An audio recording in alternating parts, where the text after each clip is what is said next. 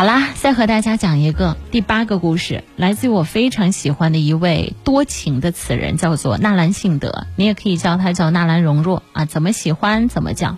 他和他的妻子原配妻子卢氏的故事。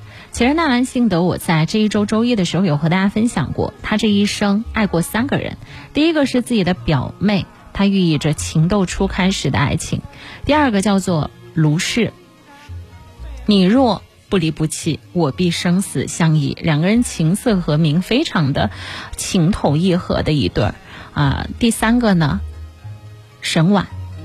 当然，我们今天主要讲的是他和他的原配卢氏的故事。清代词人纳兰性德和卢氏结婚之后，婚姻是非常美美满和和谐的。可能在古代的时候，有更多的婚姻，尤其是对于这种地位非常显赫的家族，一般都是以政治背景的联姻为主题的。但纳兰性德和卢氏，他们两个结婚之后还可以很美满、很和谐。但是好景不长，结婚三年的时候，卢氏因为怀了纳兰的孩子，在生孩子的时候不幸去世了。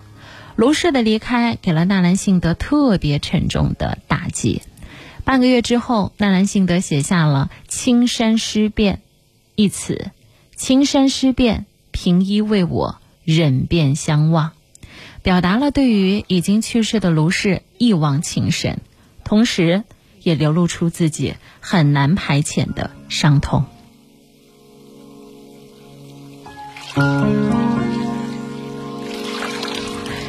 有一句话叫做“情不知所起，一往而深”。